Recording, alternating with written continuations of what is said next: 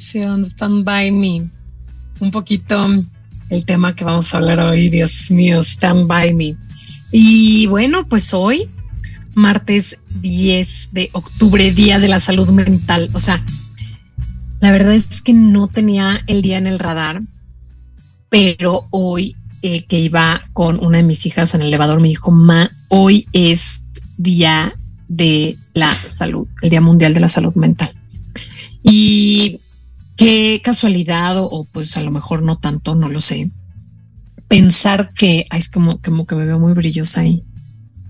Creo que no, ¿verdad? Bueno, pensar que este, pues que este día vamos a hablar de nuestra vida emocional. Y la verdad es que este es un tema que me apasiona y del cual podría hablar durante horas y horas y horas y horas, pero hoy solo tengo una. Entonces, pues, em, evidentemente voy a hablar mucho, pero pues a lo mejor no, no tanto. Y, y, un poco más bien lo que quiero es como ir desmenuzando el tema en varios programas. Y quiero decirles que esta es mi especialidad.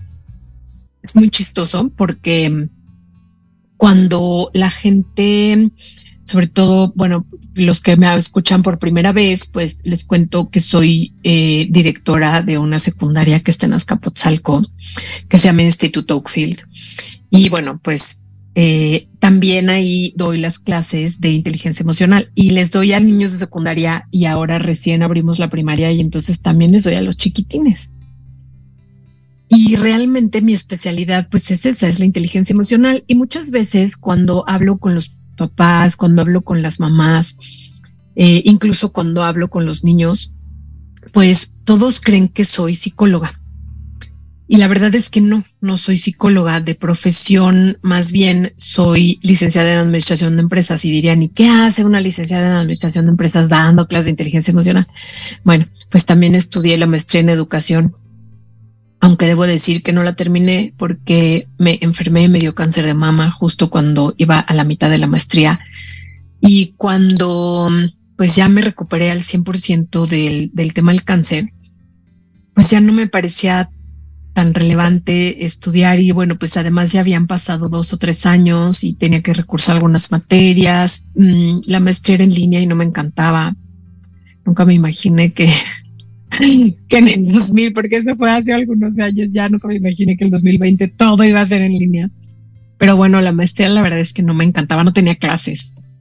Y yo como que necesito el contacto humano, me gusta mucho el, contacto, aunque en la pandemia fue todo a través de la máquina y demás, pero me parece que es muy importante el contacto humano y además uno no solamente aprende de los libros, ¿no? Ni de lo que investiga, sino también aprende de los maestros y de los compañeros. De hecho, justo ahí en la maestría eh, había una teoría que se llama la teoría de la zona de desarrollo proximal y esa teoría lo que dice es que los seres humanos aprendemos mucho mejor o más rápido cuando eh, lo hacemos en equipos que son de pares, o sea, aprendemos mucho más de los pares que de los propios maestros. Justamente porque es muy enriquecedor porque pues todos somos distintos. Entonces, eh, pues extrañaba yo mucho eso y por eso decidí ya no terminar la maestría, aunque es algo que hasta la fecha con, lo que hasta la fecha me estoy amigando.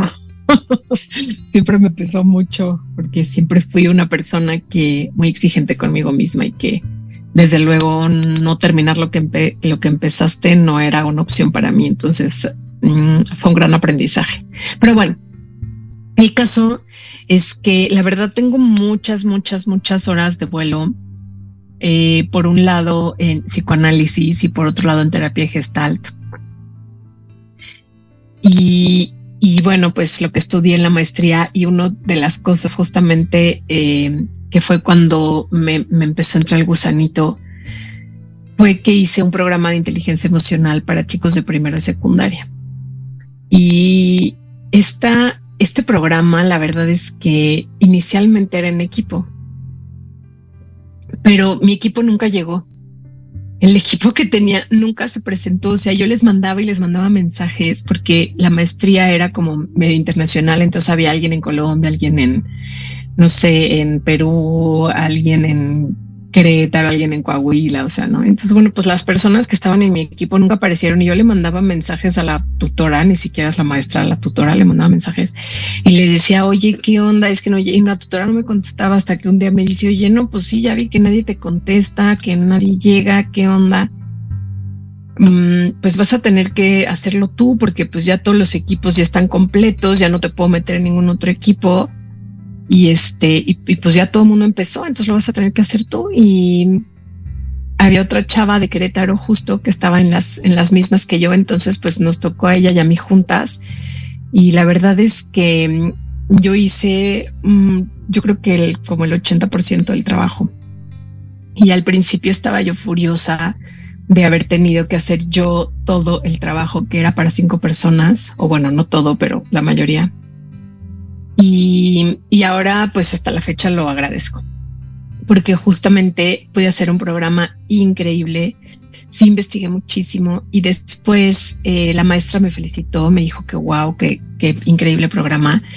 Y habíamos buscado, eh, habíamos elegido unos autores que tuvieran, porque el programa era pues para adolescentes, ¿no? Entonces, que, tuviera, que tuviéramos manera de comprobar si realmente el programa servía.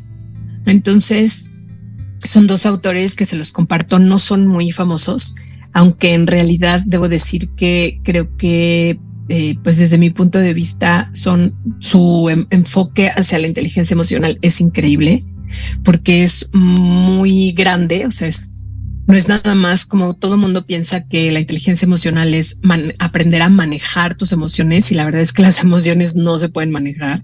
Las emociones simplemente llegan y es un poco lo que vamos a hablar ahorita. Eh, pero bueno, este programa estaba, eh, este, perdón, estos autores eh, tenían algo como muy amplio, como mucha amplitud en en, el concepto de inteligencia emocional, que justamente mal llamado está manejar tus emociones, sino que va mucho más allá porque habla como de todo tu mundo interior. Y, es de lo que quiero hablar hoy. Los autores, por si alguien quiere investigarlos o googlearlos, se llaman Bar On, Bar guion, guion medio On, y el otro es Parker con K. Baron y Parker. Y bueno, ellos tienen una prueba de inteligencia emocional eh, que, híjole, para adultos también, o sea, aquí es increíble, es una prueba que utilizan muchas empresas para contratar ejecutivos de muy alto nivel para ver cómo reaccionan ante, eh, pues, digamos, los desafíos que van a recibir en un puesto como ese, ¿no? Y, son pruebas carísimas, son pruebas que las empresas contratan a terceros, a consultores especializados en aplicar la prueba y en evaluar la prueba. Y, después sobre eso, pues te dicen, oye, mira, este ejecutivo ante presión trabaja así, ante, no sé, trata a las personas de esta manera, este tiene estas características y pues la empresa de acuerdo ya a su filosofía o a lo que requiera en ese momento de ese puesto, pues decide si contrata o no al ejecutivo. Y tienen justamente una prueba también que es para niños y adolescentes. Y es muy interesante porque la prueba está calibrada en sexo, o sea, si eres hombre o mujer, porque hay cuestiones de acuerdo, obviamente, a esos autores, hay cuestiones que eh, son diferentes entre hombres y mujeres. Y, y, debo decir que no tiene que ver tanto de eh, si tienes pene o vagina, sino tiene que ver en cómo te educan si tienes pene o tienes vagina. Entonces está calibrado en eso y está calibrado también para la edad. Entonces no es lo mismo si tienes 11 o 12 o si tienes 15 o si tienes 18 o si tienes 9, ¿no? Entonces la prueba está calibrada también para evaluar esos, esos aspectos. Y esa es la prueba que, bueno, que al final acabé adquiriendo fue muy complicado que me la quisieran vender porque la venden. No es que la encuentres ahí en línea y la puedas aplicar ahí un test de la revista Vanidades o la Cosmopolitan, sino que pues tuvimos, bueno, tuve, más bien yo fui la que no tuve, o yo quise eh, comprar la, la prueba para ver si el programa que habíamos diseñado funcionaba para mis alumnos. Y pues después de un par de años, porque pues el programa duraba un año, ¿no? Entonces primero lo apliqué cuando empezamos el año y al finalizar el año con los de primero de secundaria. Y wow, o sea, vi así de verdad unos, eh, unas estadísticas increíbles y entonces ahí decidimos en la escuela aplicarnos más con este programa de inteligencia emocional y entonces ya lo desarrollé para segundo y tercero secundaria y bueno, pues a partir de ahí, esto es hace 10 años, a partir de ahí me empecé a capacitar, empecé a investigar cada vez más, empecé a buscar qué más había sobre los no tanto sobre el tema per se de inteligencia emocional, sino todos estos componentes o estas partes de la inteligencia emocional que, que decían Baron y Parker, y fui complementando el plan, fui complementando, y bueno, pues ahora que, que tenemos la primaria ya con los chiquitines, pues la verdad está padrísimo también trabajar con ellos desde este lugar y un lugar también como, pues como también un poco espiritual, que es algo que hemos olvidado, o bueno, no sé si, creo que sí, olvidado es la palabra correcta. Hemos olvidado como humanidad, ¿no? Eh, como pensamos un poco que lo espiritual es sinónimo, o sea, es igual a la religión y no. En realidad no tiene nada que ver una cosa con la otra, aunque pudiera ser que cuando Mm, creo que no. Estaba yo pensando, ah, que pudiera ser cuando practicas la religión, pudieras ser espiritual. Eh, creo que no, creo que de hecho la mayoría de las religiones limita mucho el desarrollo espiritual del ser humano y no es que yo hable mal de ninguna religión en específico, creo que es en, en general, en todas las religiones. Y esto tiene que ver un poco pues justo con la historia, con la historia de estas religiones que pues a veces son, la historia no es tan amigable, ¿no? O sea, la historia de la, de la religión mm, sí no ha sido tan amigable con, con las personas como la Inquisición, no sé, tal vez, ¿no? Lo pienso y no, es amigable con las personas. Y de hecho, justamente lo que castigaban en esa época era este, esta conexión espiritual esta conexión espiritual porque la castigaban pensando que estabas adorando a otra deidad que no era Dios o el Dios que la religión católica promueve. Eh, y, y en realidad pues no era así y sigue sin ser así, ¿no? O sea, creo que, bueno, no sé, aquí es una cuestión de creencias y es una cuestión de los que me estén escuchando de pronto tener la apertura de cuestionar un poco ¿Y por qué, por qué cuestionar? Porque la vida siempre hay que cuestionarnos todo. Eh, lo que yo pueda decir aquí, pues también es cuestionable, ¿no? Todo, todo es cuestionable, nada está escrito en piedra. El único, la única verdad es que en algún punto vamos a morir. Esa es la única verdad que existe. Eh, y que vivimos en este planeta, en, el planeta Tierra. Esa es como mm, la única verdad. Pero bueno, y que el cambio es constante, que lo único permanente es el cambio, todo lo demás es impermanente, 100%. Entonces, bueno, eh, en fin. El tema de hoy, como les dije cuando empecé a hablar como, como Merolico, es que eh, vamos a hablar sobre nuestra vida emocional. Y nuestra vida emocional tiene que ver con nuestra vida interior, con cómo, cómo vivimos, cómo vivimos eso que sucede adentro de nuestro cuerpo, en el límite de nuestra piel hacia adentro, no de nuestra piel hacia afuera. Como estamos muy acostumbrados a mirar todo lo que sucede, y no solo mirar, sino juzgar sobre todo eh, lo que sucede en el exterior, en nuestro ambiente externo, en lo que podemos mirar con nuestros ojitos, los que tenemos la fortuna de poder hacerlo lo que escuchamos con nuestros oídos, lo que probamos, lo que olemos, lo que eh, sentimos directo en, nuestra piel, ¿no? Que es el órgano más grande. Eh, estamos muy acostumbrados a eso, pero de pronto, eh, ¿qué sucede cuando miramos hacia adentro?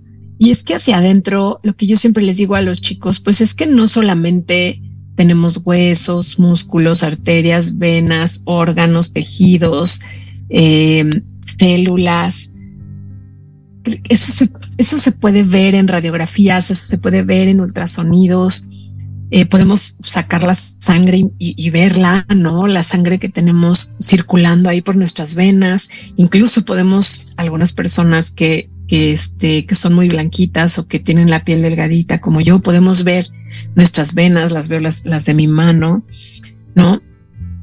Y, y, sabemos que ahí están, o sea, sabemos que existen, podemos eh, sentir nuestro corazón latir cuando, sobre todo cuando estamos más agitados, ¿no? Que sentimos que el corazón se nos va a salir, podemos eh, sentir nuestros pulmones cuando respiramos eh, realmente cuando, porque todo el tiempo estamos respirando, pero cuando nos hacemos conscientes de la respiración, podemos darnos cuenta que se inflan y se desinflan y que se mueve nuestro cuerpo de manera involuntaria, sino que se mueve por la respiración. Podemos darnos cuenta de todo eso, pero en realidad, por ejemplo, no podemos eh, en una radiografía podemos ver los pulmones y podemos ver cómo se inflan y se desinflan, pero no podemos ver la, la respiración, ¿no? O las células, pues podemos tomar un microscopio y, y, sacar una muestra de lo que sea, de piel, de sangre, de, qué sé yo, caries, no sé, lo que es un moco, lo que se les ocurra y lo podemos ver en el microscopio, ¿no? Entonces, ahí se pueden ver nuestras células.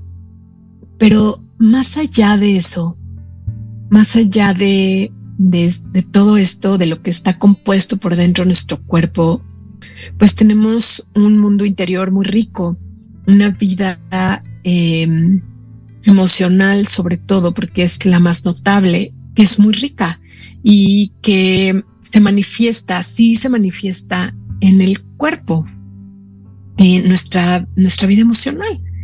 Y, y de qué depende o cómo funciona Em, todo lo que sentimos adentro del cuerpo y que de pronto sí, obviamente genera las, emociones. Les platicaba yo a los chicos de, creo que fue segundo, que tuve clase con ellos ayer, de segunda secundaria, que la palabra emoción significa, eh, no me acuerdo si viene del griego o del, del latín, moción, que es movimiento, y emoción es poner en movimiento. Entonces eso es lo que pasa, las emociones eh, nos ponen en movimiento el interior del cuerpo. Sí, las emociones se sienten en el cuerpo y a veces pueden o no ser visibles a los otros. Y generalmente lo son, aunque hay personas que son muy buenas o hay ocasiones en las que todos hemos sido buenos ocultando lo que sentimos, guardándolo para nosotros. Porque lo que tú quieras, porque me enseñaron que no debía mostrarlo, porque no sé, me dijeron los niños, los niños hombres no lloran, los hombres no lloran, porque me dijeron pareces una niñita, porque me dijeron no seas ridícula, porque me dijeron la ropa sucia se lava en casa, porque, o sea, por todos estos mandatos sociales, ¿no? Que, pues, que hemos tenido con el tiempo y, y estos mandatos en los que nos hemos creído que eso es la verdad y que eso es lo que es correcto y que eso es lo que está bien. El no exponer o evidenciarnos ante los ojos de los demás. Pero, ¿por qué estaría mal expresar lo que sentimos cuando todos los seres humanos en este mundo sentimos, todos sentimos, todos sentimos?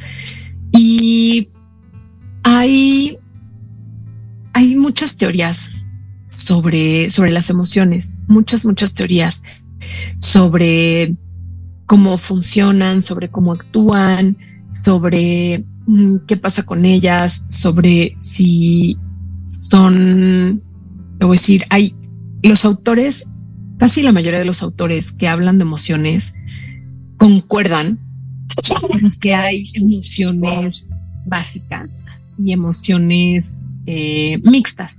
Algunos le llaman secundarias y luego mixtas. Eh, pero por lo menos todos concuerdan en que hay un cierto, una cierta cantidad de emociones básicas. Y, y estas emociones básicas, de acuerdo al autor, tienen que ver con distintas cosas. Y, y es así como las van catalogando, ¿no? O sea, como dicen, bueno, esta es básica, esta es mixta, esta es básica, esta es secundaria, o como les, justo como les decía, dependiendo el autor. Em, a mí me gusta, me gusta mucho, bueno, la película intensamente.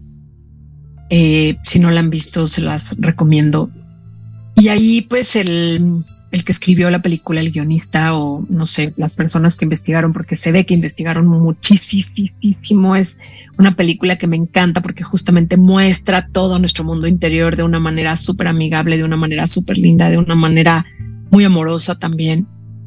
Eh, entonces ellos proponen que hay estas eh, cinco emociones básicas que son la tristeza, el enojo, el miedo, Em, la alegría y le dicen desagrado, que otros autores le llaman asco también. Y en esto concuerdan la mayoría de los autores, aunque no acaban de concordar si una es o no, es que tienen todas las emociones básicas un componente evolutivo. Pero voy a detener un poquito aquí para ir al corte y regresando les cuento un poquito justamente qué significa, qué significa este componente evolutivo y hablamos un poquito de estas teorías que hay y eh, yo les voy a decir por qué me gusta una teoría que es la que con la que trabajamos ahí en, en Instituto Oakfield. Entonces, bueno, eh, regreso, no se vayan.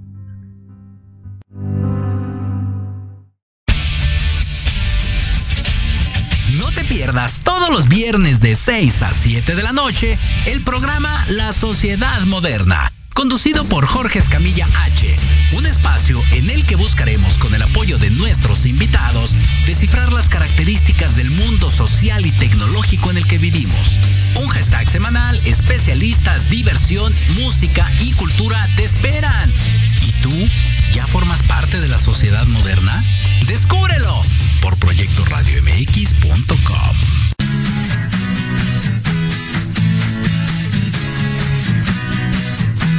Hablemos de verdades.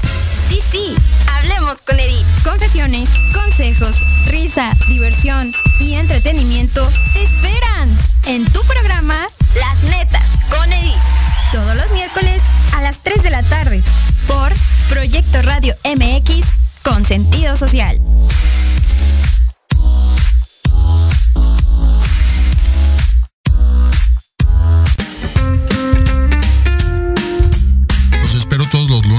De las 11 de la mañana a las notas que no se notan. Noticias importantes que no brillan, pero que en este programa las conocerán.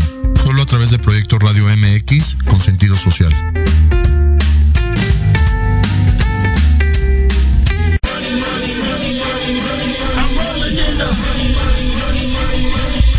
De marketing, estrategias comerciales y nuevas tendencias? Te espero aquí todos los viernes de 7 a 8 de la noche en Let's Talk Marketing, conducido por Héctor Montes. Hablaremos con expertos y analistas para darte prácticos y efectivos tips para tu negocio. Solo por Proyecto Radio MX, la radio con sentido social. Yo soy Lucía Rank. Yo soy Gustavo Loarte. Yo soy Arturo Malo. Yo soy Charlie Explora. Yo soy Yoshi Yoshi. Y juntos somos. Ley de Atracción MX. Un podcast donde abordamos temas como. Viajes. Entretenimiento. Cultura. Música. Cine. Aventuras. Y mucho más. Te esperamos todos los sábados. En punto de las 2 de la tarde. Por Proyecto Radio MX. La radio con sentido social.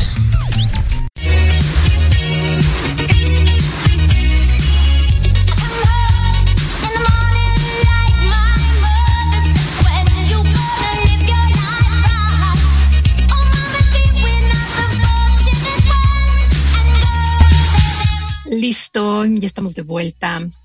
Y bueno, les estaba yo diciendo sobre los distintos autores que hay para hablar de las emociones, de, nuestro, de nuestra vida emocional, de nuestro mundo emocional. Y les platicaba que la película intensamente es maravillosa para abrir el diálogo, ¿no? Abrir el diálogo de justo nuestro mundo interior, no solo de nuestro mundo emocional, sino de todo nuestro mundo interior. Me encanta, por ejemplo, toda la parte de la construcción de islas, que es maravilloso, de verdad. Es una joya de película y sí investigaron muchísimo para poder hacer esta maravilla. Pero bueno, entonces, habíamos hablado que ahí en Intensamente, que no sé cuál autor sacaron, eran estas cinco emociones. Entonces, alegría, tristeza, enojo, miedo y eh, desagrado le llaman ahí, que es la verde. Y eh, pues en realidad es como un poco el asco, tiene que ver. Y les decía yo que todos los autores eh, están de acuerdo en que las emociones básicas tienen estas características. Entonces se las voy a decir. La primera es que son universales. O sea, ¿qué quiere decir? Que todo el mundo, todos los seres humanos en cualquier lugar del planeta, sin importar nuestra nacionalidad, nuestro color, nuestra raza, nuestra religión, nuestro sexo, nuestras preferencias sexuales, nada de eso, vamos a sentirlas de la misma manera. Eh, la segunda es que eh, son atemporales, o sea que no tienen un tiempo específico, sino que están como desde que, pues casi desde que nacemos. A lo mejor no en el momento del nacimiento, pero pues sí, más o menos como en unos dos, tres mesecitos empiezan a surgir estas emociones. Y el otro, bueno, otra es que son aculturales, pero eso es obvio porque ya dije que son universales entonces no tienen que ver con la cultura, es como ya repetitivo, pero bueno. Eh, el otro componente es que son evolutivas, o sea, que son necesarias para nuestra sobrevivencia y la de la especie, o sea, de la humanidad. Entonces, pensando en que estas eh, emociones tienen estos componentes, pues distintos autores hablan de distintas emociones pensando que eh, tienen estas características, esas emociones. Entonces, en el caso de las intensamente son esas cinco. Hay eh, otros autores, por ejemplo, que quitan el asco, no la nombran como una emoción básica. Desde mi muy particular punto de vista, sí lo es. Además, es como una de las emociones más primitivas porque está ligada al olfato.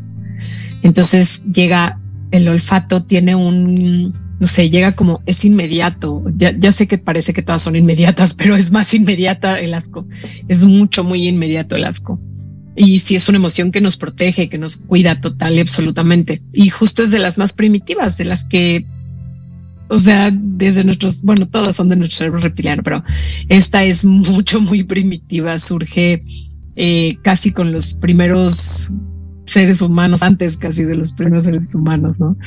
Entonces, bueno, eh, hay otros autores, por ejemplo, que dicen que la sorpresa es una emoción básica, aunque también dicen que tiene que ver con, em, con que la sorpresa es una emoción, pero, pero es como muy corta y que desde luego después viene alguna otra. Entonces tienes la sorpresa y puedes tener alegría, o sorpresa y enojo, o sorpresa y miedo, o sorpresa y tristeza. O sea, como que la sorpresa antecede otra emoción.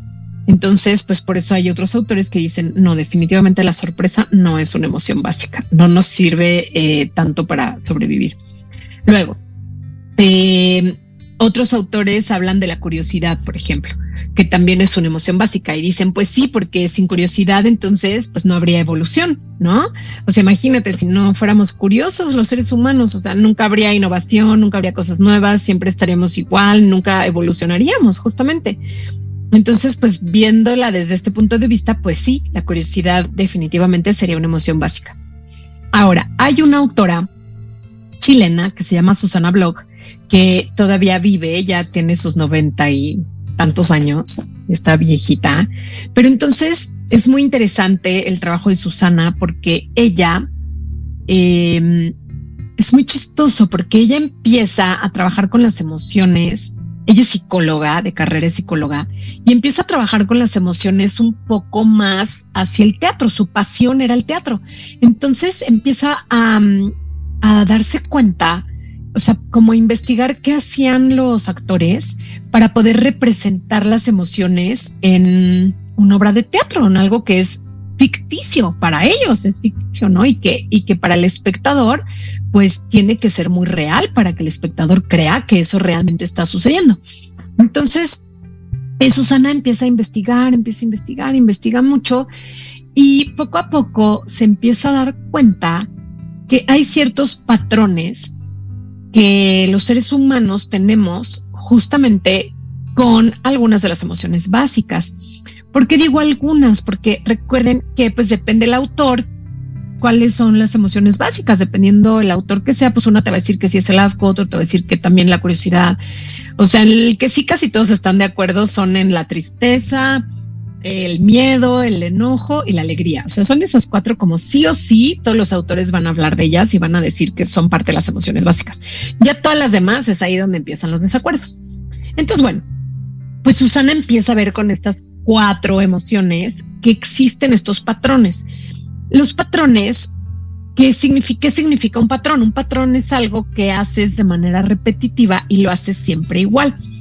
Entonces empieza a ver, por ejemplo, que cuando un ser humano está triste, hay cierto eh, comportamiento corporal para eh, y cuando entra esa emoción, o tal vez sea al revés. O sea, Susana decía, ¿será al revés? ¿Será que es primero el comportamiento corporal y después entra la emoción?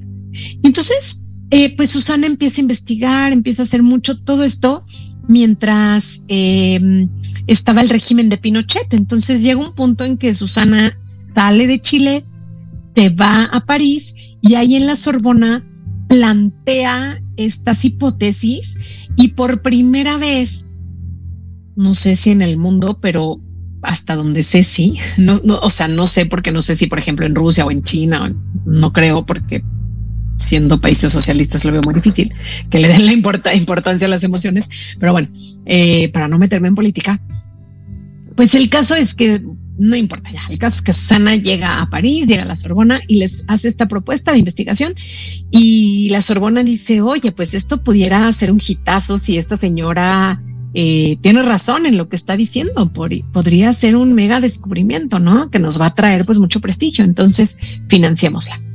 Entonces, bueno, pues la empiezan a financiar y, Susana sigue haciendo todas sus... Eh, sus investigaciones con muchos, muchos miles de seres humanos y, probando muchas hipótesis. Y al final, para no hacerles el cuento muy largo, pues Susana decide que hay cinco emociones básicas, pero la quinta, o sea, son esas cuatro que ya les había dicho, alegría, tristeza, eh, temor y enojo, furia o rabia, como ya le llama. Y la quinta es el amor que muchos autores el amor dicen que es un sentimiento, que no es una emoción. Pero entonces usan en dos, en ternura y el amor tierno y el amor erótico. Y entonces cuando lo ves desde ese punto de vista, dices, pues cumple con el componente evolutivo. Pero eh, los seres humanos, si no sintiéramos ternura, entonces no cuidaríamos pequeños, por ejemplo, a un bebé o no cuidaríamos a los que amamos. Y si no existiera el erotismo, pues entonces no habría reproducción, se moriría. Entonces, por eso es que Susana plantea estas cinco emociones. Ahora, ¿por qué Susana quita, por ejemplo, el asco, quita la curiosidad, quita la sorpresa? Porque no tienen, o sea, digamos que a la teoría de Susana hay que añadirle que tenga esas emociones no tienen este patrón corporal que es igual en todos los seres humanos, no importa en dónde te encuentres del mundo, cuál sea tu raza, tu religión, tu este tu color, nada, o sea, mm, son estos justamente estas maneras en que la emoción se expresa en el cuerpo que van a ser iguales en todos lados y para todos los seres humanos, no importa tampoco la edad, por ejemplo. Entonces, por eso es que Susana toma en cuenta estas cinco, yo le digo más bien guion seis, porque pues es ternura y erotismo. Si quitamos la palabra amor, vemos ternura y erotismo, aunque ella le llama amor tierno y amor erótico. Y entonces, pues hablamos justamente de esto. ¿Y qué es lo que, qué es lo que pasa? Que estas, cada una tiene una manera en la que respiramos, una manera en la que nuestra postura corporal expresa la emoción o la otra es la emoción se expresa más bien dentro de nuestro cuerpo de esa manera y tiene que ver también con nuestra gesticulación en la cara y en nuestras extremidades también, ¿no? En las manos, en los brazos. Eh, entonces, cada una de estas emociones tiene un patrón que tiene que ver con cómo respiramos. Así ah, no lo dije eso, ¿verdad? Pero bueno, cómo respiramos, cómo es la postura de nuestro cuerpo, nuestro eje, ¿no? Nuestra columna vertebral y cómo gesticulamos. Es lo que va pasando.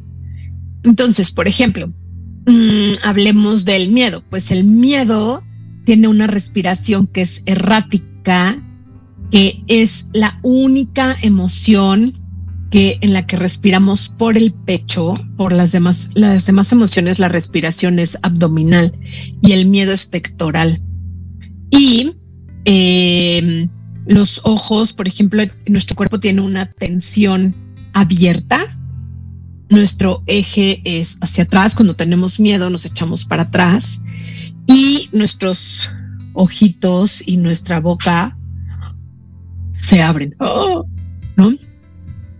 Eh, eso es. Y, podemos tener un miedo pasivo un miedo activo. Y un miedo pasivo es aquel en el que te quedas casi petrificada. Y el miedo activo es en el que estás buscando de dónde viene el estímulo para ver si puedes huir. Entonces, es, o sea, bueno, a mí de verdad es que esto podría hablar de esto horas. En serio, ya, ahorita ya les quiero platicar todo sobre el miedo, pero obviamente ya no, no me va a dar tiempo. Este, entonces, bueno, eh, ese es un ejemplo, ¿no? De, de eso. Nuestra respiración, por ejemplo, cuando sentimos ternura, pues nuestra respiración es abdominal, es una respiración redondita, que quiere decir que la misma cantidad de aire que entra es la misma cantidad de aire que sale. La respiración es, eh, es por la nariz, eh, la inhalación y la exhalación es por la boca. nuestra mirada, pues es una mirada compasiva, es una mirada como exploratoria, eh, pues es una mirada tierna, ¿no? Y, nuestro eje, pues es un eje este, recto, o sea, no, no estamos hacia adelante, porque hacia adelante más bien sería enojo, es como más amenazante, hacia atrás es miedo y pues, pues recto, así como, digamos, neutral, ¿no? Por llamarle de una manera. Neutral es nuestro, la postura de nuestro cuerpo cuando estamos hablando de ternura. Y así cada una de las emociones tiene un eje, una gesticulación, eh, una mirada, si se puede decir así, y este, y una respiración determinada, si es abdominal, como les dije, solo el miedo es pectoral, y em, y bueno, la respiración sí es, es por la nariz, sí es por la boca, sí entra de una o y sale de a poquito, o entra de a poquito y sale de una, este, o es eh, agitada, por ejemplo, como la del enojo, que es una respiración que le llaman de serrucha, así de o sea, bueno, no es así, pero o sea, así lo hago para que auditivamente lo escuchen, ¿no? Pero es así como es una respiración como enojo, como le digo yo, respiración de toro. Y es por nariz. Entonces, eh, eso, es, eso es como Susana define las emociones. Y es a mí, ¿por qué me gusta esa teoría?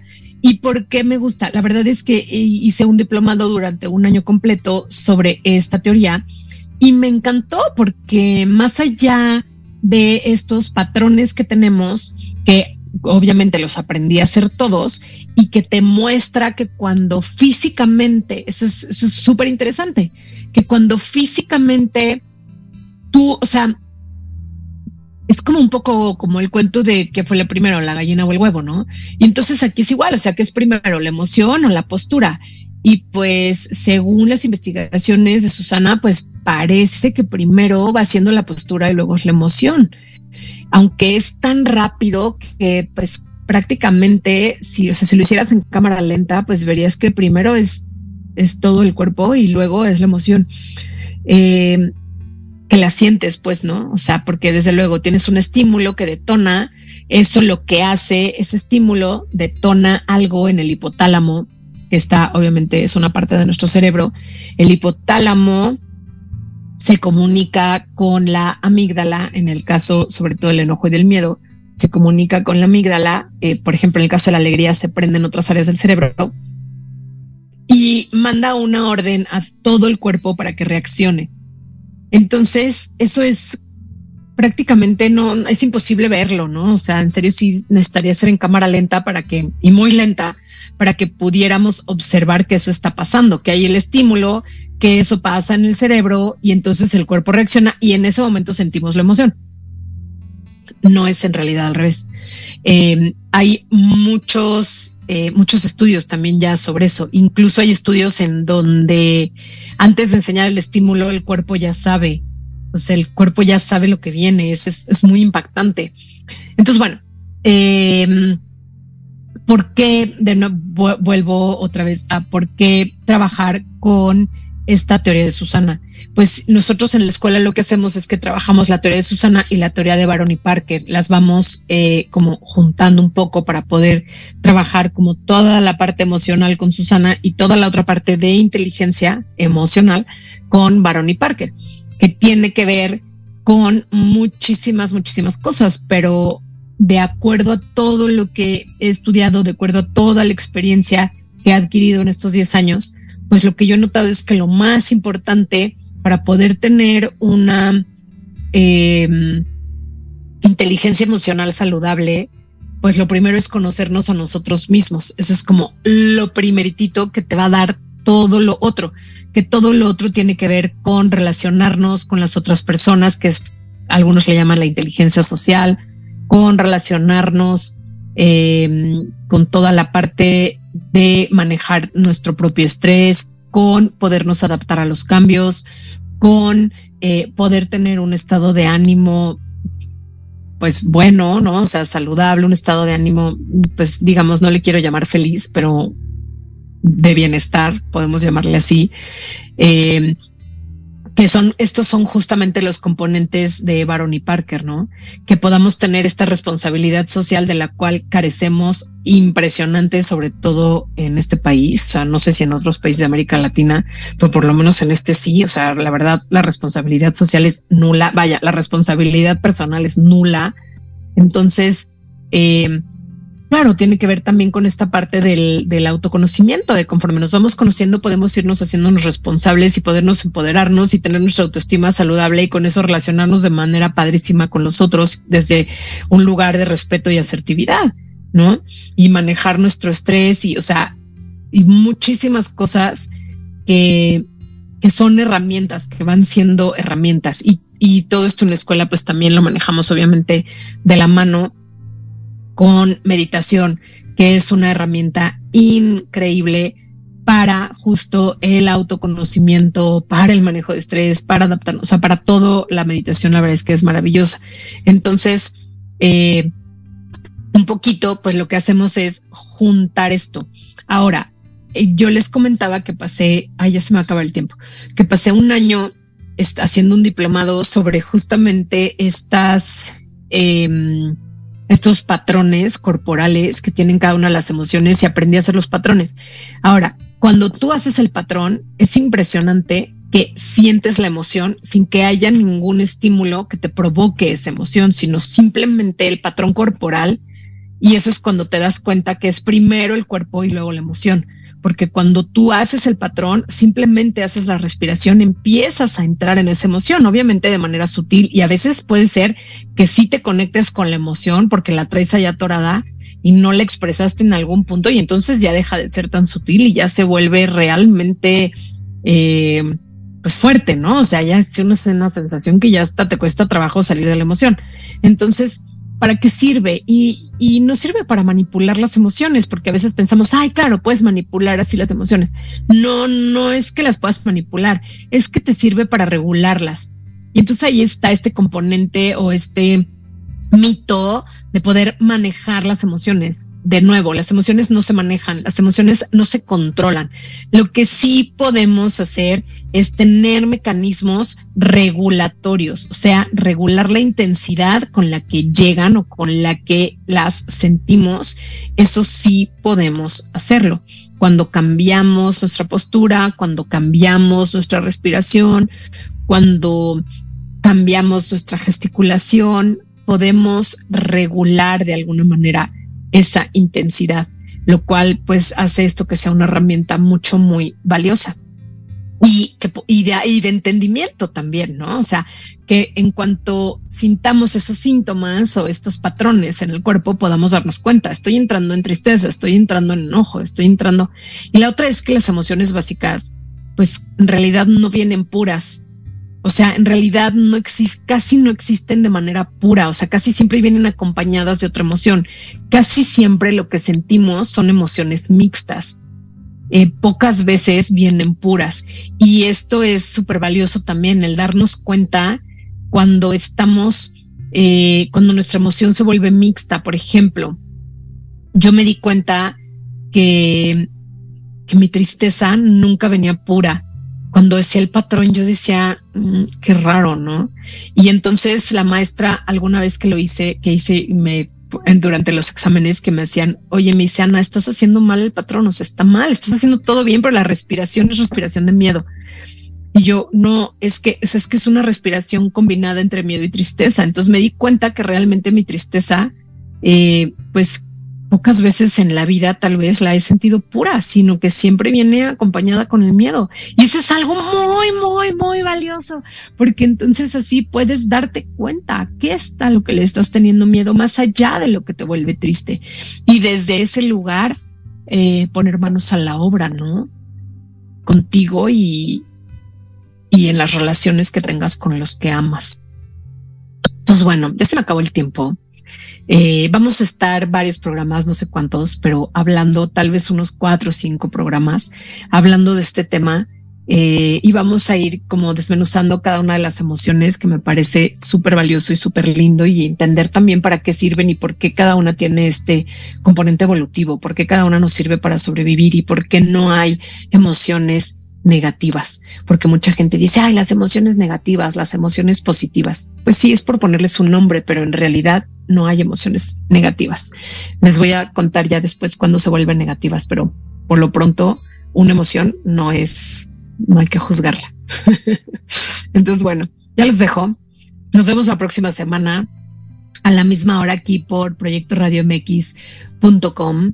Y eh, bueno, pues recuerden que el programa fue patrocinado por Instituto Oakfield, donde le damos mucha, mucha, mucha, mucha importancia a la vida interior de los niños, niñas y adolescentes. Entonces, llévenme a sus hijos. Estamos ahí en la calle de Libertad 38, el teléfono 55 17 42 13 25 y nuestros, nuestras redes Instituto Oakfield en Facebook e Instagram. Y bueno, pues obvio nuestra página www.institutooakfield.edu.mx. Ay, y a mí síganme en mis redes, me encuentran como Acompaña mi Sana, Instagram, Facebook y YouTube, ¿vale? Nos vemos la próxima semana. Besos. Chau, chau.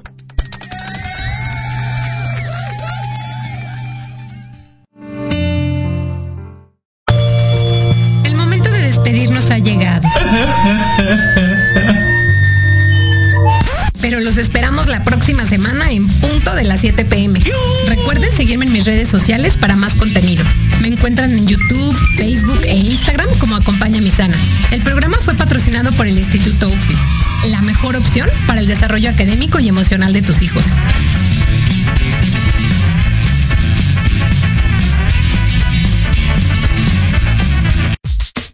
Estás escuchando Proyecto Radio MX con sentido social.